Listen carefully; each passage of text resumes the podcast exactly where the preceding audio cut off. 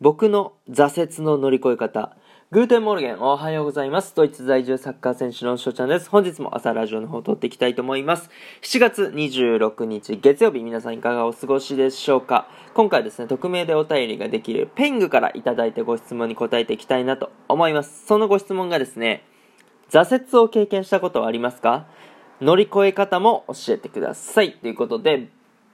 ご質問いただきました。ありがとうございます。っていうことでございまして、今回ですね、まあ、挫折の乗り越え方っていうことでトークしていくんですけども、もちろんね、挫折は経験したことあります。うーんとね、頭に浮かぶもので言うと、例えば小学校から中学校にね、えー上がるとき、まあ、僕はグランパスの下部組織に所属してたんですけども、まあ、ジュニアユースに上がれずっていうところで、やっぱり、あの、ショック、小学生ながらに大変ショックを受けたし、うん。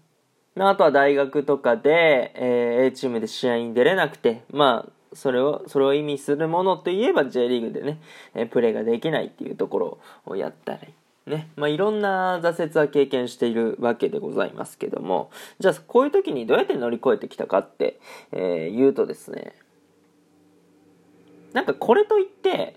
こういう方法がありますよみたいなものは正直なかったりすると思うんですよね。えーまずその人生っていうのは、まあ、僕はチャレンジの連続やと思ってて、まあ、もちろんそのチャレンジをしなくても何もしなくてもね、えーっとじゃあ豊かな生活が送れて、えっと自分の好きなことをパッてねやれるような人も稀にいると思うんですけど大体の人がやっぱりチャレンジをしていくと思うんですよ。そう。でそのままうまくいけばそれはそのまま続けばいいと思うし、えーまあ、チャレンジするわけですから、まあ、壁にぶつかることっていうのはあるわけですよね。大体の人がこれ経験してると思うんですけども。うん。じゃあまあそれを乗り越えるために結局努力するわけでこの壁にぶつかった時がやっぱり挫折ってことですよね。そう。それをじゃあどう乗り越えるかってことなんですけど僕はなんかもうメンタル面が非常に大事だなと思ってて、まあ、2つ言うんですけど1つはその夢希望理想みたいなのを本当に捨てないこと。やっぱりそのチャレンジした上で、まあ、壁にぶつかって挫折を経験するってことやと思うんですけども、まあ、自分がなりたい姿って目標をしっかり決めてるのであれば、まあ、それに絶対立ち向かうべきやし、えーやったんねんっていう、まあ、そういう気持ち？みたいに自分の理想を叶えたんねんっていうね。幸せになったんねんっていうね、えーそういう気持ちを持ち続ける続ければいいなと思います、まあ、だから目標を持ってない方はぜひまあ本当に近いところからでもいいし本当に難しいない、ね、ものでもいいんで、えー目標を持つことはやっぱり大事かなっていうところはあの言っておきます。はい、で2つ目ですね。もうそもそもですね挫折を楽しんじゃえって思います僕は。うん、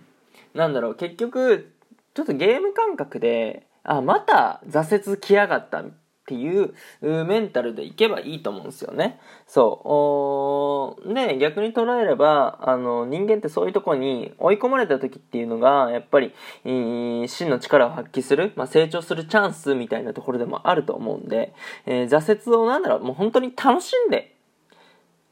くれればあおのずといい結果が来るんじゃないかなと思います。僕はね。うん。まああの努力すれば必ず結果が出るとは言いませんけどそう。ただ努力しなければあ結果が出る可能性がね見出せてこないと思うんで。そう。っていうまあ意味でも。そのまずは挫折っていうのを楽しむっていうことは僕は大事なんじゃないかなとそう。だから僕が言った2つ、まあ、夢希望理想を捨てないで、えー自分の持ってる目標に必ず、うん叶えるためにあのやったんねんっていう、まあ、気持ちを持つ。ね。そしてまあ、挫折を楽しんじゃおうっていうね、まあ、この2つがあ僕にとっての挫折の乗り越え方かなと思います。はい。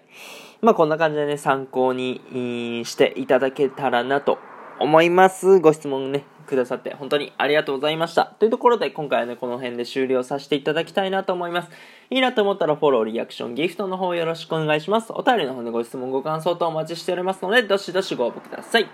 今日と日がね良き一日になりますように愛念してねたくのビスダンチュース。